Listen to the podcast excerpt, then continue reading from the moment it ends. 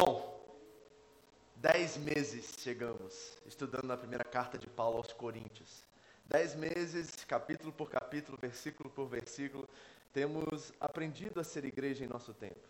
Foi um desafio para aqueles irmãos lá no primeiro século, diante do contexto deles, diante das situações que eles passavam diariamente, das perseguições, das tentações acerca da sociedade, de ser um povo que é contra a cultura daquele reino. Realmente tem aspectos ali que nós temos aprendido muito e tem sido uma jornada sensacional. E hoje vamos iniciar o último capítulo dessa carta. Foram mais de 40 mensagens, mais de 10 meses. E quero dizer a você que nos visita aqui, você que está nos assistindo online pela primeira vez, que durante todo esse tempo nós raramente falamos sobre finanças. Mas já que o evangelho ele é integral, ele é completo, ele trabalha tanto questões de corpo, matéria, emocional, saúde emocional e espiritual, nós sabemos também que Paulo deseja que aquela igreja em Corinto e todos nós aqui possamos estarmos irrepreensíveis no dia do Senhor Jesus. É isso que ele diz aos Tessalonicenses, por exemplo que corpo, alma e espírito estejam irrepreensíveis até a vinda de nosso Senhor Jesus Cristo. Então, há um desejo de Paulo que tudo se materialize, do Evangelho se tornar algo completo em cada um de nós. E por isso nós vamos ter essa oportunidade nessa noite de também trabalhar questões materiais, questões de finanças e quais são os princípios fundamentais para que nós possamos ser a igreja que o Senhor deseja em nosso tempo. Os coríntios tinham um desafio e diante das divisões, de grandes problemas relacionais dentro daquela igreja, divididos em grupos e partidos, Apolo, Paulo, Cefas, Jesus, nós precisamos ao encarar a nossa realidade, entender qual é o nosso papel dentro dessa família. E hoje nós vamos ver alguns princípios. E tem muito conteúdo aqui. Eu não sei quanto tempo eu vou conseguir ministrar. Lá em Gifo deu dois versículos só. Certo? Então eu espero ir um pouquinho mais, mas eu não tenho nenhum, não estou apressado, não quero correr com isso. Tem coisas que nós precisamos pensar como igreja. Primeiro para identificar os ídolos que surgem em nosso coração, que nos levam a adorar outra coisa que não é Deus. Hoje você vai enxergar isso de certa forma através desses versículos que nós vamos ler. Mas é muito importante nós entendermos isso, que a igreja não é dinheiro, a igreja não é sobre dinheiro, mas o dinheiro faz uma parte da nossa vida. E a questão é, nós vamos usar isso como um acessório e vamos deixar que o dinheiro nos sirva ou nós vamos deixar que ele se torne senhor sobre as nossas vidas e nós sirvamos a ele. Essa é uma questão de extrema importância, e principalmente numa nação como o Japão, a qual, a qual o dinheiro é o Deus. Se você não entendeu isso ainda, você precisa abrir suas antenas espirituais. O dinheiro nessa nação é Deus, é Ele que manda e Ele que comanda. E muitos estão subservientes a Ele. E nós, como discípulos de Jesus Cristo, nós que temos a Deus como Senhor e nos consideramos como mordomos de tudo aquilo que Ele nos entrega, de toda a criação, de todos os bens materiais que nós recebemos, nós precisamos agora encarar essa tensão e aprendemos a viver de forma submissa à vontade de Deus e não ao dinheiro e não às propostas que essa área nos traz. Nós temos que pensar sobre isso, sobre igreja. Então eu vou com muita calma tratar desse assunto aqui hoje. Nós vamos olhar em detalhe, vamos dessecar esses versículos para que nós possamos ter base espiritual, fundamentos estabelecidos para que possamos atuar nessa área glorificando a Deus também. Paulo disse aos Coríntios no capítulo 10 que comendo, bebendo ou fazendo qualquer outra coisa, façamos tudo para a glória de Deus. Então é importante que essa área também seja feita para a glória de Deus. A questão é como fazer isso. E creio que Paulo irá nos dar detalhes que se aplicam à igreja local lá na Caia, lá em Corinto, mas também se aplica a todos nós aqui. E o exemplo que ele vai usar é de outra igreja como referência para os coríntios, para que eles pratiquem essa área também. E nós temos um grande desafio pela frente. Permitir que nosso coração esteja sensível à voz do Espírito ou continuar sermos Deus da nossa própria história. Esse é o grande desafio desta manhã. Você pode sair desse local agora continuando tendo controle sobre a sua vida e controle sobre tudo que você tem, ou você pode render esse controle ao Senhor e permitir com que Ele entre, se torne Senhor sobre essas áreas e tudo aquilo que Ele nos dá, tanto os bens materiais como finanças, seja o que for, essas coisas começam a ser úteis para nós e usadas para a glória dele. Isso é fundamental. E aí nós vamos realmente entender o propósito de cada uma delas. O problema é que nós deixamos com que essas coisas nos tenham E de repente nós estamos completamente perdidos, vazios de sentido, porque essas coisas não têm poder de nos sustentar na vida. E aí nós voltamos para Deus e vivemos essa gangorra espiritual. Quando estamos bem financeiramente, estamos bem com Deus. Quando estamos mal financeiramente, estamos mal com Deus. E aí começa essa bagunça, e aí nós começamos a tratar nossa fé como se fosse uma barganha, um comércio, aí as coisas se perdem e nós nos tornamos perdidos também. Temos algo a pensar como igreja hoje. Dentro de uma responsabilidade pessoal, individual e também uma responsabilidade comunitária. Esta é a família de Deus. Você é família de Deus, você é povo de Deus. Deus te vê como um filho dentro de uma família. E se você é filho dentro dessa família, há deveres e responsabilidades que nós devemos encarar. Amém? Está pronto para esse desafio? vai colocar você contra a parede, vai fazer você repensar a sua lógica, a sua forma de pensar a área financeira. Tem tudo isso preparado para você aqui. E é um banquete que nos, dará oportunidades de nos submetermos à palavra de Deus, de experimentarmos tudo que ela tem. Nós temos o Deus que é dono, ele diz, do ouro e da prata. Ele é o Senhor sobre todas as coisas, Ele é o soberano Deus. E se isso é verdade na sua vida, como discípulo de Jesus Cristo, você precisa agora submeter isso a Ele e permitir com que Ele use você como instrumento dele para exercer justiça, misericórdia e graça sobre toda a terra, e principalmente sobre aqueles que estão mais próximos de você. É um desafio gigante, mas nós vamos encarar isso, vamos ter coragem, vamos apertar o cinto bem apertadinho, e nós vamos nessa jornada com o apóstolo Paulo, e nós vamos entender qual é o nosso papel diante dessa verdade família aqui. Amém? Abre sua Bíblia comigo, primeira carta de Paulo aos Coríntios, capítulo 16. Nós vamos ler do 1 ao 9 mas provavelmente eu vou bem devagar e nós vamos até o 2 ou 4 no máximo. Ok? Assim que você encontrar, fique de pé. Vamos ler juntos. Primeira carta de Paulo aos Coríntios, capítulo 16, versículos 1 a 9.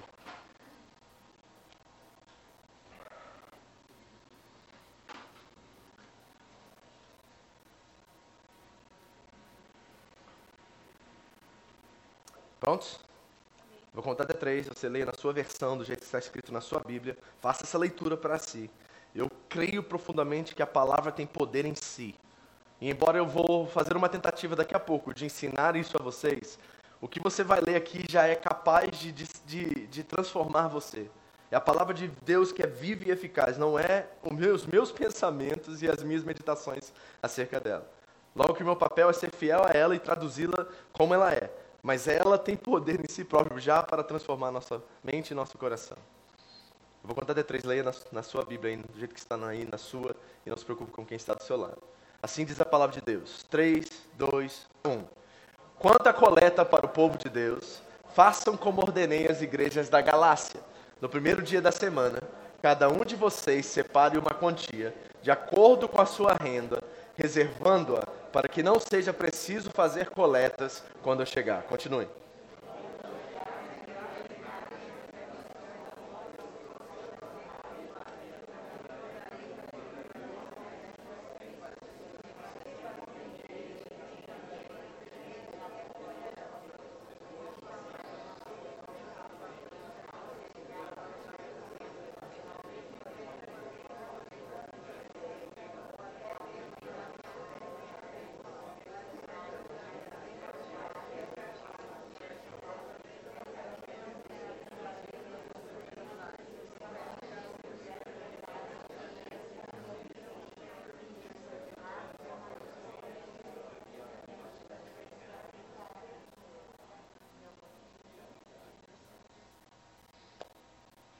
Feche seus olhos.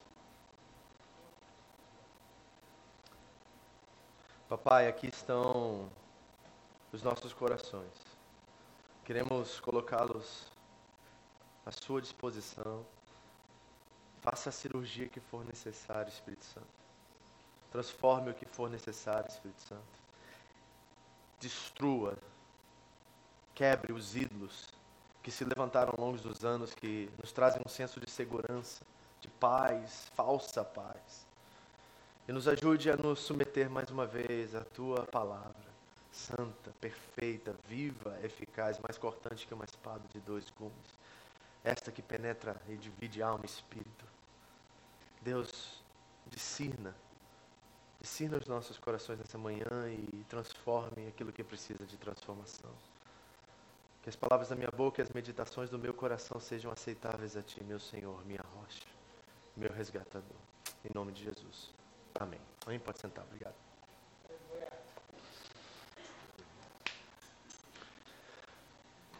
Alguns anos atrás, nós estudamos o Evangelho de João, da mesma forma, capítulo por capítulo, versículo por versículo. Foi uma jornada de três anos em João. E reconhecemos algo interessante naquela jornada, foi que o capítulo 17 do Evangelho de João é considerado como o santo dos santos das Escrituras Sagradas, principalmente do Novo Testamento. É uma passagem espiritual de Jesus fazendo uma oração pelos discípulos e por nós também. Ali ele adentrou os céus e intercedeu por mim e por você. É considerado o santo dos santos. E se eu fosse considerar o santo dos santos da primeira carta de Paulo aos Coríntios, eu consideraria com certeza o capítulo 15, o capítulo da ressurreição, o capítulo que nós acabamos de transicionar. Ele falou sobre as bases fundamentais da fé: que Cristo morreu, que Cristo foi sepultado, que Cristo ressuscitou e que também foi visto. Visto por ele, pelos apóstolos, por mais de 500 pessoas num só dia. Ele anunciou para nós que se Cristo não ressuscitou, a pregação dele, ou seja, a palavra, é falsa, e não só isso, mas a nossa fé é inútil. Vimos também que essa ressurreição nos dá a promessa que nós também ressuscitaremos com Cristo um dia. E mais do que isso, que nós teremos uma nova forma de ser, um novo corpo. A lagarta se transformará numa borboleta, novas capacidades, habilidades, uma nova forma. E o resultado dessa ressurreição, disse o apóstolo Paulo no capítulo 15, é que nós nos dedicamos agora às boas obras, porque o fruto da experiência dessa transformação, dessa metamorfose, dessa ressurreição, novamente dizendo, é de fato que há uma dedicação ao Senhor e ao reino de Deus, à sua obra aqui na terra. É assim que Paulo termina o capítulo 15. E eu quero que você experimente algo aqui agora que é sensacional e muito importante quando nós estamos entendendo a nossa fé. Paulo sai de um capítulo que eu considero o santo dos santos de 1 Coríntios e ele faz uma transição para o capítulo 16 sensacional. Você sabe muito bem que lá no primeiro século, ao ler essas cartas, não haviam capítulos e nem versículos. É uma carta corrida. Nós usamos do Codex aqui para facilitar nossa leitura, mas eles estavam lendo uma após outra. E aí Paulo sai do Santo dos Santos de 1 Coríntios, o capítulo 15, o maior capítulo e mais importante, e ele vai falar sobre coleta. Ele vai falar sobre dinheiro. Você repara como é, de certa forma assim, é, mundana essa transição, se nós fôssemos olhar com olhos humanos, assim? Ele sai de uma situação sobrenatural, espiritual, profundamente doutrinária, cristã, no sentido do Cristo ressurreto diante de nós e dos nossos olhos, e ele vai para uma questão prática, simples, ordinária, de organização de igreja. E o que, que, isso fala ao meu coração? O que, que, é importante nós entendermos dessa transição? É que a vida cristã ela não foi feita para viver no sobrenatural somente. Ela foi feita para ser abastecida no sobrenatural e derramada numa prática de vida. Não há como você ficar nos cultos onde só há glória, glória, glória, onde o santo dos santos desce, onde nós vemos pessoas, sabe, é, sendo derramadas na, na, vida de Deus, no, no, no Shekinah de Deus, na habitação de Deus, e sair e continuarmos do mesmo jeito. Não, Paulo está fazendo essa transição para nos ensinar algo profundo e espiritual, que a vida da transformação e da ressurreição, o auge, o ápice, a êxtase da fé, precisa agora transbordar em coisas práticas do nosso dia a dia. O apóstolo Tiago disse mais ou menos assim, no capítulo 1, versículo 22. Não sede somente ouvintes da palavra, mas sedes o quê? Praticantes e qual é o resultado de sermos somente ouvintes, Tiago? Ele vai dizer assim: para que vocês não enganem a vocês mesmos. Então essa transição ela é natural e eu creio proposital pelo apóstolo Paulo aqui. Paulo não simplesmente botou talvez o caderno de lado e voltou duas semanas depois e começou a trabalhar questões de dinheiro com a igreja. Não, ele entendeu que a saída da ressurreição é uma vida completamente entregue a Deus em favor do outro. Reparem esse detalhe que ele é muito importante. Não é a favor de mim, é a favor do outro. A fé cristã é outrocêntrica por essência. Não é sobre mim, é sobre nós e sobre o que ele derramou sobre nós para partilharmos um com o outro. Isso é fundamental. E se a nossa experiência não está sendo outrocêntrica, ela é egoísta. E provavelmente, desculpe eu falar isso, você está adorando outro Deus. Um falso Deus, que se apresentou com muitas propostas indecentes a você, e você abraçou essas propostas e pode estar sentado numa igreja domingo após domingo, pode ser até dizimista fiel, entregar oferta, fazer todos os trâmites religiosos, mas estar distante de Deus. Pastor, afirma isso para mim biblicamente, Mateus 7, versículo 21. Jesus foi claro em dizer: alguns de vocês estão fazendo milagres, proezas, maravilhas, expulsando demônios, Aí Jesus olha para aqueles que estavam dentro desse ambiente chamado igreja, fazendo as obras que supostamente eram deles, e diz: Não vos conheço. Não vos conheço. Gente, o povo estava fazendo coisas assim extraordinárias. Não vos conheço. Então é possível que nós, com boas intenções, estejamos fazendo a obra que não é dele. Embora muitos sinais estejam manifestos entre nós. Então a vida da ressurreição precisa, aquilo que é espiritual, aquilo que é sensacional, aquilo que é gostoso, aquilo que é prazeroso, aquilo que é aqueles cultos, sabe? Que o céu desce. A gente acha que o céu desceu, mas é porque a nossa percepção está incorreta. Mas o que aconteceu é que nós acordamos para a realidade que já estava entre nós. Não é que o céu desceu. Não é que a última música cantou e sempre é da adoração, que a gente agora entronizou Deus. Não, não, Deus esteve sempre aqui. O problema é que nossos olhos não estavam abertos para essa realidade. Agora, quando essa realidade se torna real, nós automaticamente começamos a viver a vida da fé. O apóstolo João disse lá em sua primeira carta: aquele que diz estar nele deve andar como ele andou. E como é que ele andou? Fazendo curas, milagres, auxiliando e servindo os outros. Marcos 10 diz que ele não veio para servir, mas não veio para ser servido, mas para servir e dar a sua vida em resgate de muitos. Então é automático que o espiritual transborde em algo físico, algo palpável, algo real na vida de outro alguém. Senão não é fé, gente, senão é outra religião. É outra coisa que nós estamos fazendo aqui. Nós precisamos fazer com aquilo que recebemos no domingo se torne algo prático, algo comestível para nós e para aqueles que estão ao nosso redor de segunda a sábado. Senão é religião, não é fé. Então é necessário essa percepção, esse discernimento. Como tem sido isso para você? Como tem sido essa vida prática da fé? Como tem sido a sua percepção acerca dos aspectos espirituais, se transformando em aspectos práticos, na vivência, no cotidiano, na forma que nós tratamos uns aos outros? A palavra de Deus diz que nós seremos considerados pelo nosso amor. Os verdadeiros discípulos de Jesus são aqueles que amam os seus inimigos e amam o seu próximo como ele nos amou. Ele nos amou dando a sua vida por nós. Então essa transição é espiritual e por isso que nós estamos tão concentrados em mastigar, dessecar esses versículos, porque tem coisas escondidas aqui, coisas secretas que só aqueles que estão secretos em Deus conseguem discernir e depois colocar em prática na sua vida para aquilo produzir transformação em outros. Eu não quero uma fé que eu pegue uma caixinha, coloque tudo aquilo que eu penso, coloque na minha estante e pego a cada domingo e trago para a igreja. Essa fé não vale, é inútil para mim. Isso não é a fé da ressurreição, isso é a fé da religião, isso é lei. Isso é que Paulo combatia em muitas das igrejas a qual ele escrevia.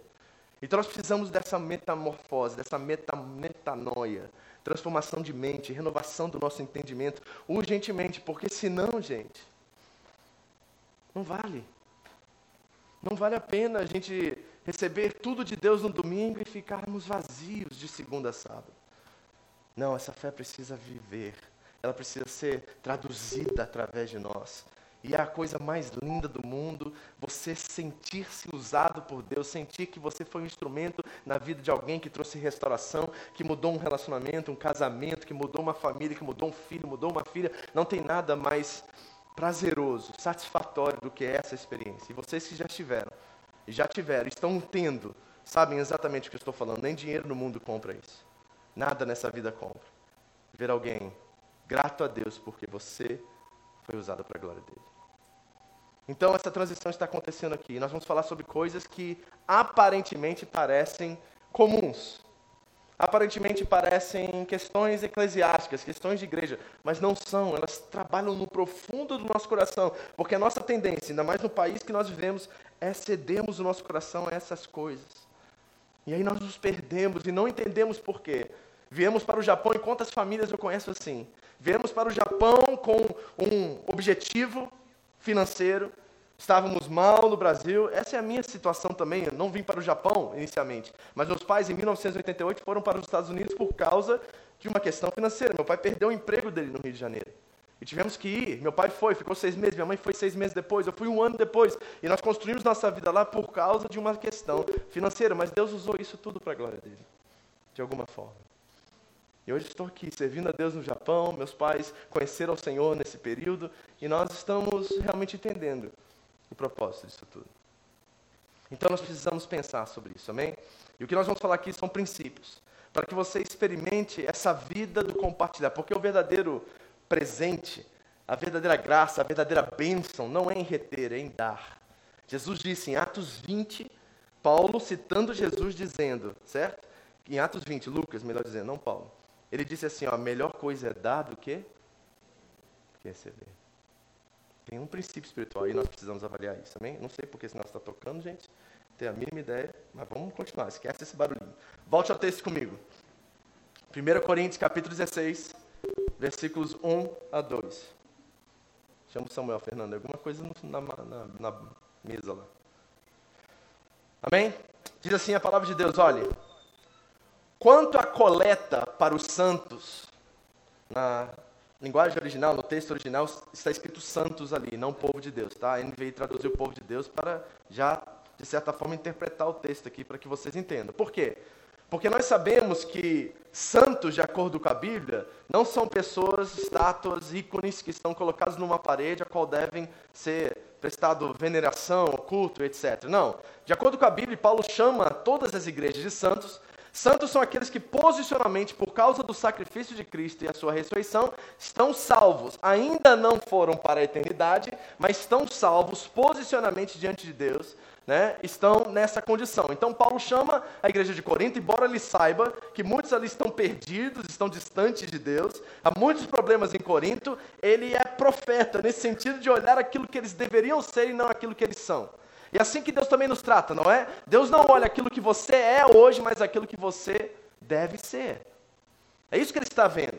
Essa pessoa aí, toda limitada, cheia de questões que precisam ser resolvidas, pecados que precisam ser confessados, essa pessoa que está aí, ainda não pronta, é aquela que Deus, com seus olhos, enxerga lá na frente. É aquilo que nós já falamos aqui em Filipenses 1,6. Aquele né, que começa a boa obra, que inicia a boa obra, é fiel para completá-la. Então Deus com, consegue enxergar, porque Ele é Deus, onisciente, aquilo que você deve ser, mas ainda não é. Então ele te chama de santo. E Paulo chama as igrejas na, na, nas suas cartas do Novo Testamento de santos, porque posicionalmente, devido ao que eles receberam pela fé, eles são assim considerados diante de Deus. Certo? E nós estamos vendo aqui algo muito interessante, porque Paulo começa dizendo: quanto a.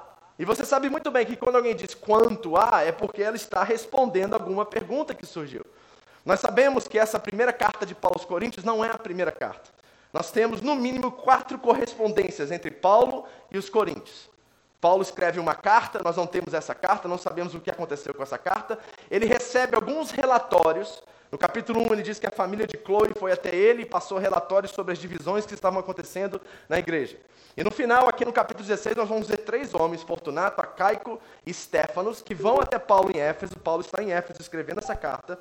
E eles vão até Paulo e também passam relatórios e talvez trazem essas perguntas que Paulo está respondendo nessa segunda carta, que para nós é a primeira. Certo? E aí Paulo responde, eles respondem, ou ele não recebe nada e depois recebe, responde uma terceira carta que nós não temos, e aí depois ele manda a carta final, a quarta carta. E nós vamos ver isso mais para frente. Então nós estamos aqui diante de uma resposta do apóstolo Paulo. E qual é a questão que está acontecendo em Corinto? É que eles não sabem como administrar a questão das ofertas. E Paulo está pedindo aos coríntios um favor.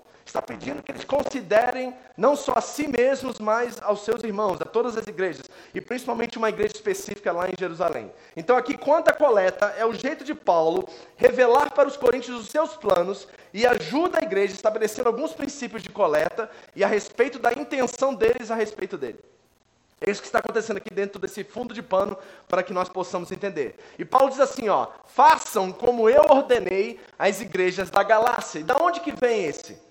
Como ordenei das igrejas da Galácia. Bom, lá em Gálatas capítulo 2, nós sabemos que Paulo foi até Jerusalém, isso é Atos 15, e ele teve uma conversa com os pilares, as colunas da igreja, Pedro, Tiago e João, a respeito de como tratar os gentios que não estavam debaixo da lei.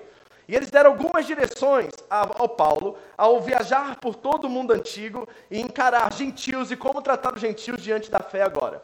em Gálatas 2, versículos 9 a 10 diz assim, ó: Reconhecendo a graça que me fora concedida, ou seja, a graça de ser ministro para os gentios, Tiago, Pedro e João, tidos como colunas da igreja, estenderam a mão direita a mim e a Barnabé como um sinal de comunhão.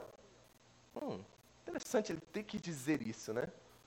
Ele ter que afirmar isso para mim é super interessante, porque revela que ainda a questão da unidade na igreja primitiva não estava muito bem resolvida. Havia questões, divergências entre eles, principalmente entre Paulo e Pedro. Por isso que Pedro, em sua carta, vai dizer: Paulo escreve coisas difíceis de entender. O Pedro não está discernindo muito bem qual é a relação de Deus agora com o povo que não foi escolhido na concepção de Pedro. Porque para Pedro são judeus o povo de Deus. E aí essa ideia irá mudar com a revelação e com as experiências que ele terá diante das igrejas que estão surgindo, porque os gentios estão invadindo a igreja. E Pedro está preocupado porque eles não são circuncisados, eles não têm a lei, como nós vamos nos relacionar com esses que estão chegando? E aí Deus leva ele à casa de Cornélio, por exemplo, e ali ele tem uma experiência com um homem que era temente a Deus, e aí ele prega o evangelho para esse homem, ele começa a falar em línguas estranhas, e Pedro entende que Deus não faz acepção de pessoas.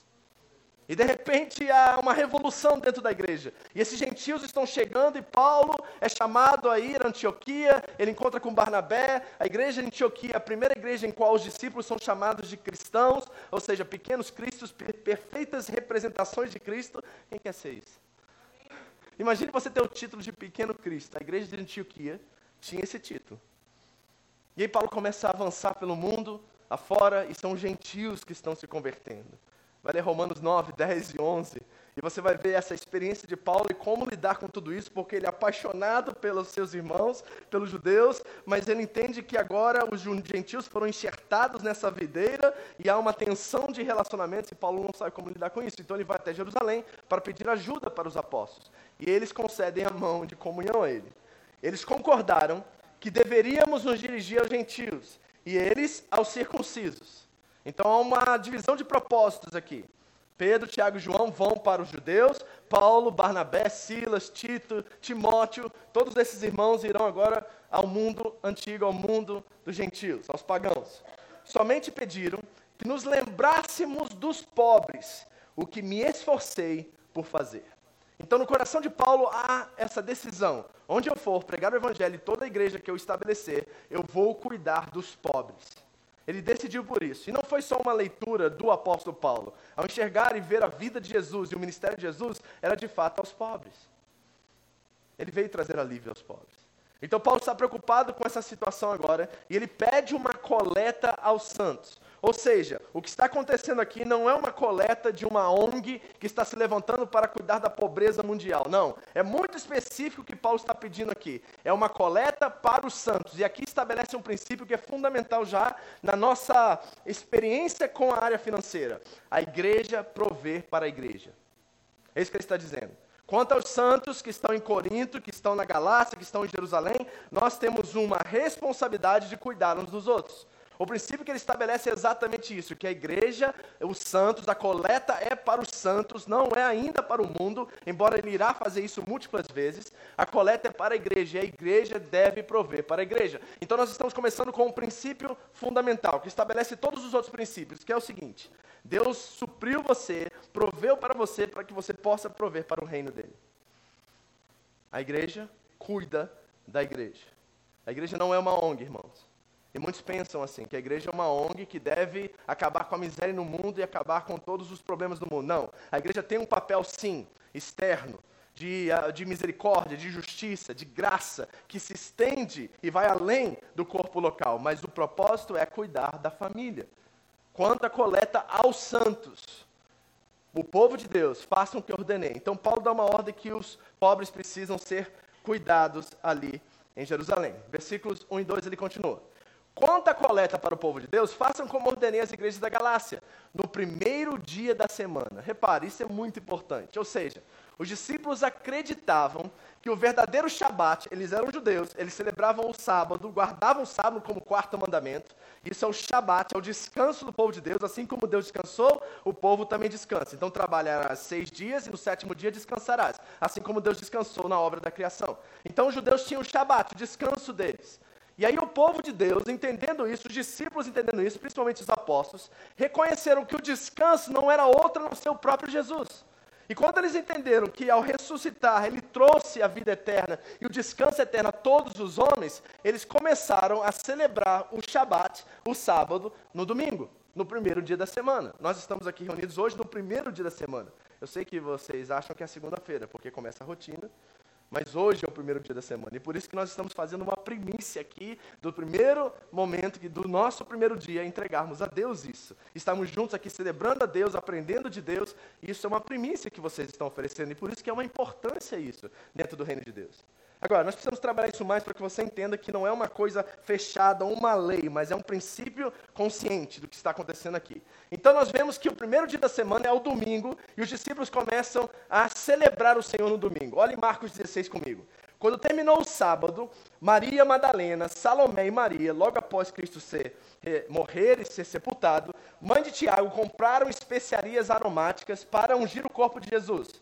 E quando isso aconteceu? No primeiro dia da semana, bem cedo, ao nascer do sol, elas se dirigiram ao sepulcro. Então começa a se estabelecer um entendimento de que o primeiro dia da semana é algo especial, é algo, uma revelação nova que está sendo produzida aqui. Em João capítulo 20, ele diz assim: ao cair da tarde daquele primeiro dia da semana, estando os discípulos reunidos a portas trancadas, eles estavam reunidos, né, orando, buscando a Deus, Jesus ainda não havia aparecido para eles, e eles estão reunidos não é no sábado, eles estão reunidos no domingo. E Jesus entrou, pôs-se no meio deles e disse: Paz seja com vocês. Que coisa interessante mas a revelação é progressiva, então ela continua. Em Atos agora, capítulo 20, nós já vemos que os discípulos estão de fato reunindo-se no domingo, no primeiro dia da semana. Atos 27, no primeiro dia da semana, reunimos-nos para partir o pão. Já estão celebrando a ceia no domingo do Senhor.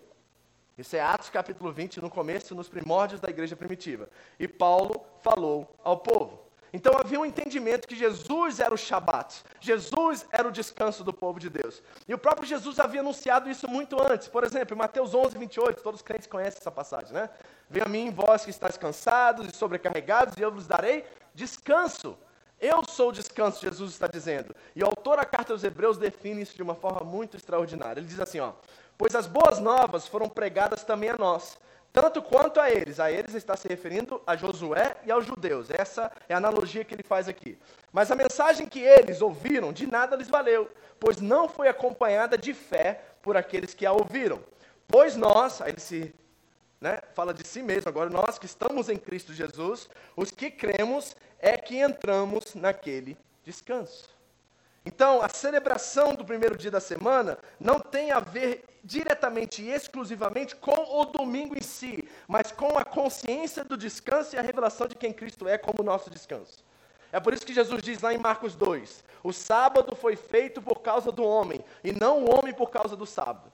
Então Deus nos deu esse descanso, não é para Ele, é dele para nós. E nós precisamos entender, como cristãos, como cumprimos o quarto mandamento em nossos dias, porque a lei moral de Deus continua em vigor para nós. Os dez mandamentos continuam verdade para o povo de Deus, para nós que estamos em Cristo Jesus. É a lei moral de Deus. E o quarto mandamento é um dia de dedicação a Deus, onde nós não trabalhamos, onde nós não pensamos em coisas secundárias, nós focamos em glorificar a Deus através do que comemos, bebemos do que fazemos, nosso tempo em família. Pastor, você está dizendo que a gente domingo então tem que reservar só para estar na igreja? Não, porque o reino de Deus não cabe dentro dessas quatro paredes. Mas essas quatro paredes nos dão também uma expressão de gratidão, de graça daquilo que Ele deseja fazer entre nós. Nós temos que ter é um compromisso consciente do que esse dia significa para nós. Desculpa, irmãos, mas eu tenho que falar isso aqui no Japão porque é complicado isso. Muitos de vocês estão trabalhando sete dias da semana. Isso é pecado. Pecado. Não estou brincando, é pecado isso. Você precisa de um dia de descanso para que você possa adorar o seu Deus e ter tempo com a sua família, porque às vezes achamos que a alegria, que cuidar da família não é espiritual, mas é muito espiritual. É muito espiritual. E nós precisamos entender o que significa, principalmente num país a qual Deus é o dinheiro, porque senão nós vamos estar sendo subservientes a Ele e não usando Ele com o propósito pelo qual Deus o designou. O papo é, é, é, profundo e sério aqui, porque eu sei que isso fere né, as sensibilidades de vocês, porque vocês vieram aqui com um propósito financeiro, muitos de vocês, não quero dizer todos. E quando um pastor, um líder religioso começa a falar de você se dedicar a Deus um dia, começa a diminuir a nossa conta, né? Nós começamos a fazer contas na cabeça e pensamos assim, poxa, mas está pegando pesado, né, pastor? Aí começam essas ideias assim, mas eu posso adorar a Deus em casa, no meu trabalho. A gente começa a justificar algo que a gente sabe que lá dentro do nosso coração é verdade, porque a palavra de Deus é clara nisso. Nós precisamos ter um dia para o Senhor. E olha, vamos ser sinceros, eu acho que os adventistas são muito melhores do que nós nisso, porque eles realmente tiram um dia para o Senhor. Nós não tiramos. A gente tem que olhar outras vertentes cristãs e falar assim: poxa, eu acho que a gente podia fazer algo como eles fazem, porque eles praticam o mandamento de uma forma muito mais clara e muito mais bíblica do que nós. É isso que nós queremos fazer, pastor? Não, eu não creio que é isso. Por quê? Porque o apóstolo Paulo diz assim: olha comigo em Colossenses, capítulo 2. Portanto, não permitam que ninguém o julgue pelo que vocês comem ou bebem. Come ou bebe é dieta judaica, tá? Então é isso que ele está falando aqui, não é o seu churrasco, sua Coca-Cola. Ele está falando de dieta judaica, ele está falando para um povo no primeiro século. Então ele está falando dessas dietas que os judeus faziam.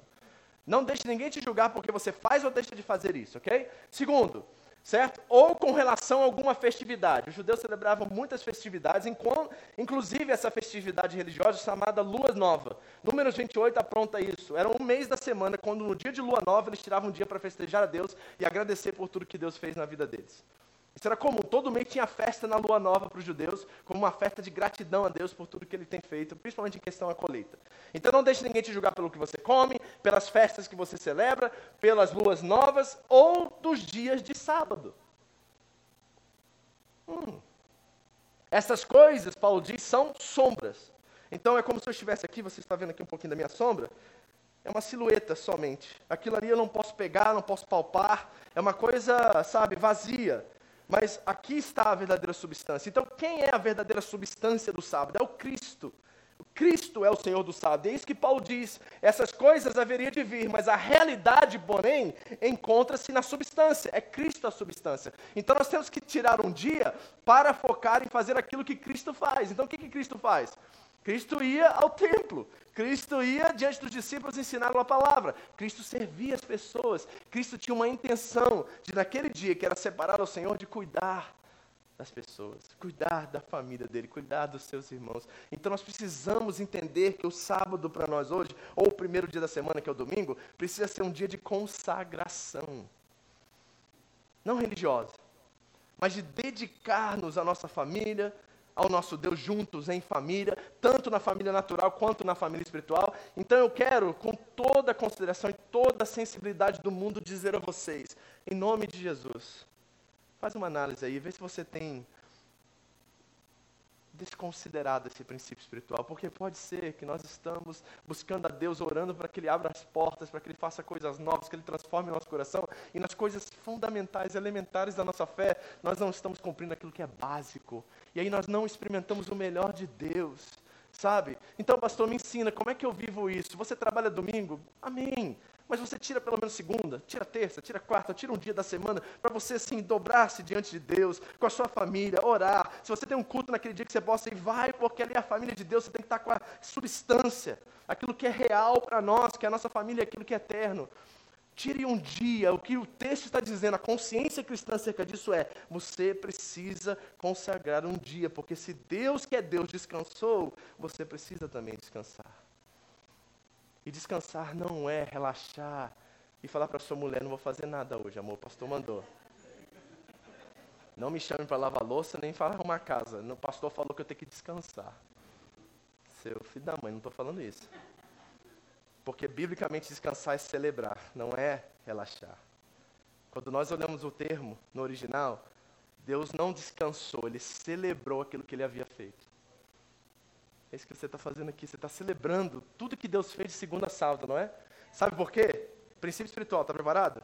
Nós cultuamos a Deus de segunda a sábado, nós celebramos a Deus no domingo. Então Então, quando eu vou para minha fábrica, eu estou cultuando a Deus? Tá. Quando você está comendo em sua casa, o McDonald's lá, e você ora, você acabou de cultuar a Deus. Está entendendo? Tudo que nós fazemos, fazemos para a glória de Deus, gente. Então, nós temos que sair dessa caixa religiosa e começar a experimentar esse alívio, essa graça, esse parar de pisar em ovos na nossa fé preocupado, né? Como eu disse semana passada, aquele que vai no supermercado e vira o olho na, na prateleira de bebida.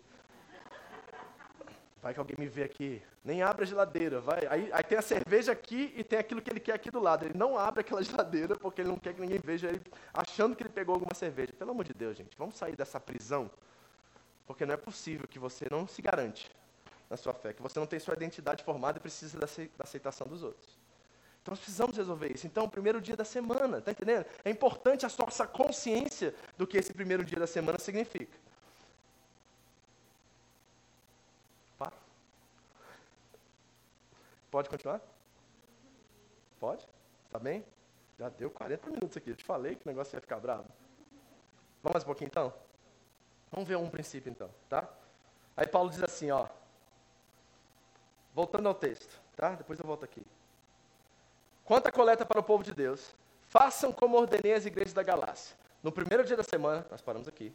Cada um de vocês separe uma quantia. Cada um de vocês separe uma quantia.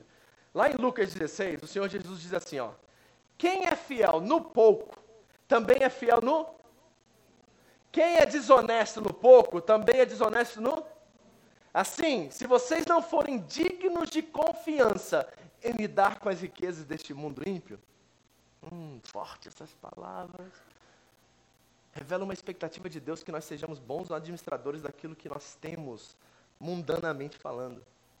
Há uma expectativa de Deus agora que você seja responsável, um fiel mordomo administrador daquilo que está nas suas mãos agora. Porque se você não é digno de confiança lidar com essas coisas, quem confiará as verdadeiras riquezas a vocês? Eita.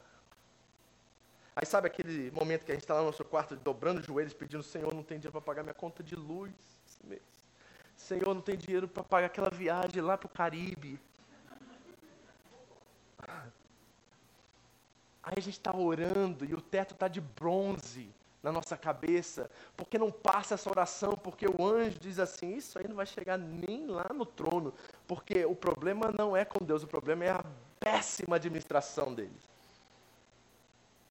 Porque Deus não manda anjo para pagar sua conta de luz, tá, gente? Deus não manda anjo para fazer um upgrade no seu carro. Deus não manda anjo para você comprar aquela casa lá que você está esperando há anos comprar no Brasil. Não, não tem isso, isso é trabalho. Sabe qual é o princípio da prosperidade? Trabalho. Amém? Trabalho. Então essas coisas são nossas. O que Deus prometeu para nós está lá em Mateus 6, que todo crente conhece somente o versículo 33 e devia conhecer o resto. Certo? Quer ver o 33? Vamos lá. Mateus 6, 33. O que, que diz? Buscai. Buscar em primeiro lugar o reino de Deus e a sua. E o que acontece?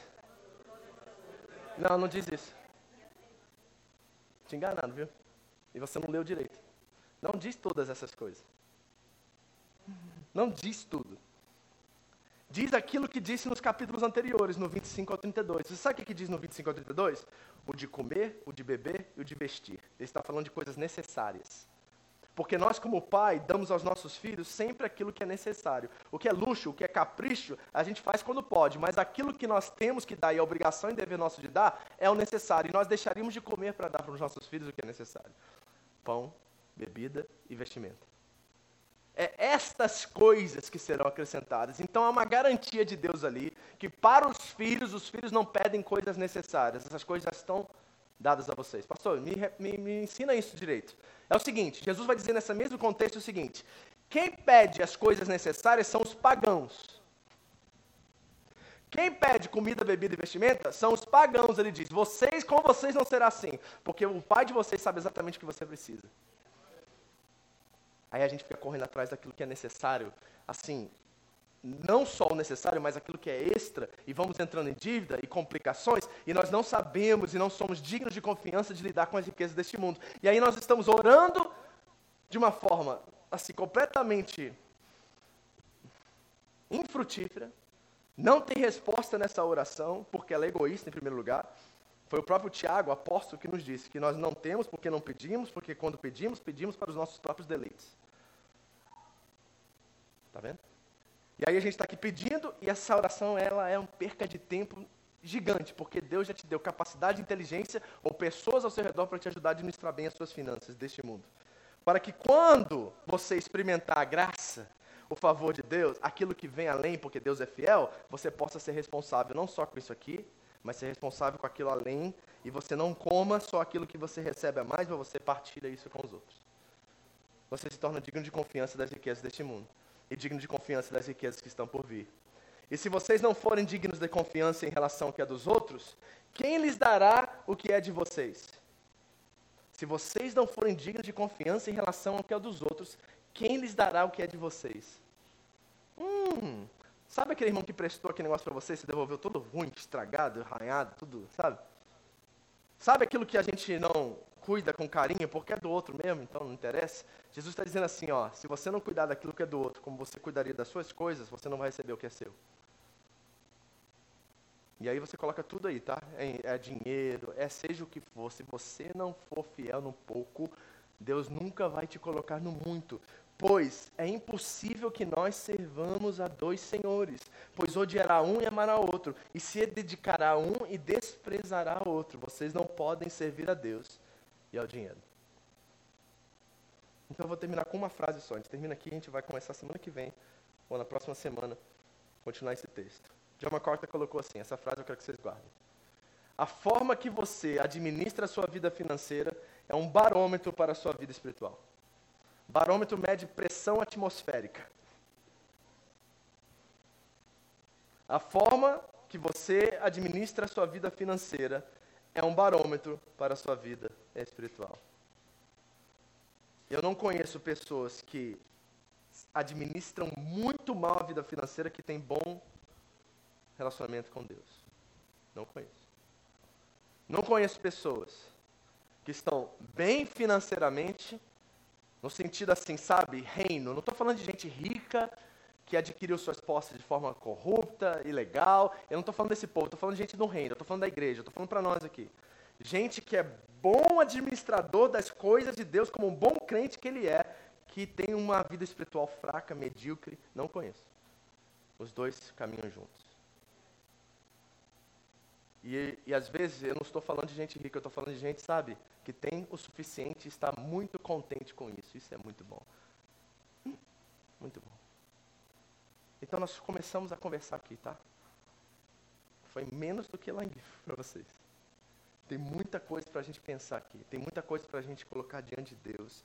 Tem muito mamon sendo adorado em nossas igrejas. E nós precisamos considerar quem é de fato Deus em nossas vidas.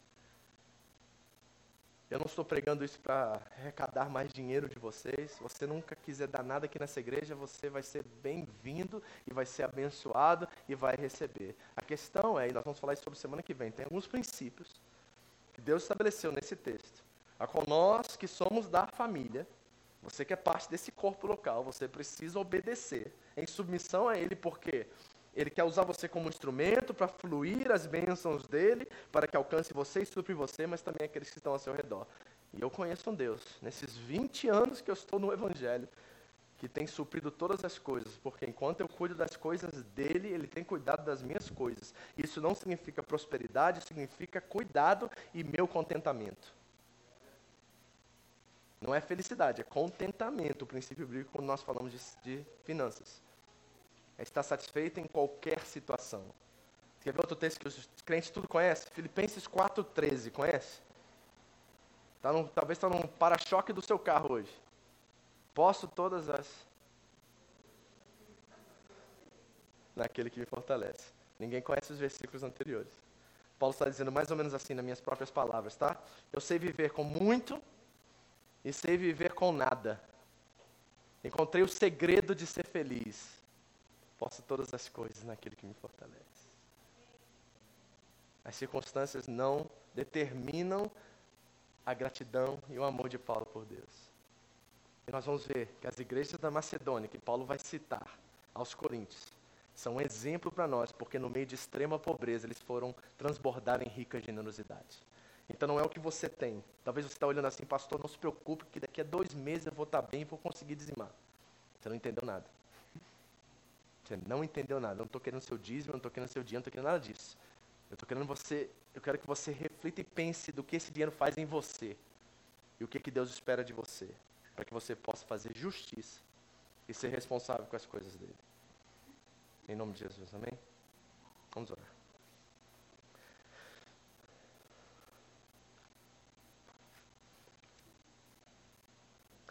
Paizinho, eu estou tratando com eles aqui, pelo teu Espírito e graça, de coisas que incomodam. Eu sei que o assento ficou um pouquinho desconfortável hoje.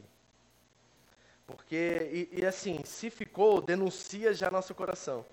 Se nós ficarmos incomodados com essa pregação hoje de manhã, não é porque o pregador pegou no pé, não é nada disso, é porque o nosso ídolo está descontente. O nosso ídolo está gritando dentro de nós, falando assim: sai dessa, fecha os olhos, pensa em outra coisa.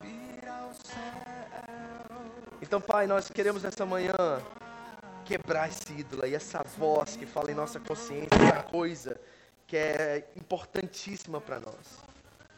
Deus, nós queremos nos importar com aquilo que é seu, nós queremos importar com o teu reino, nós queremos buscar o teu reino e a tua justiça em primeiro lugar, nós queremos isso.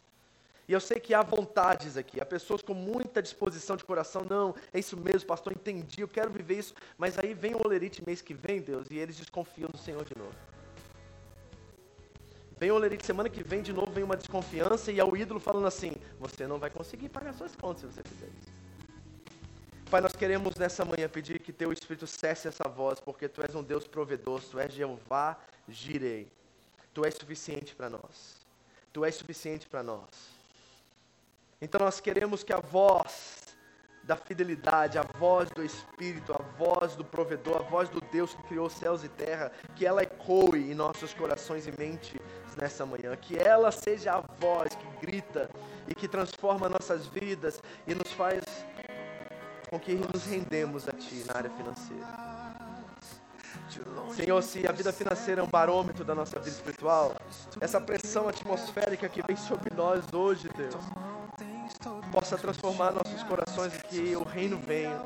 Porque o pão é nosso, o Pai é nosso, é tudo nosso, Senhor.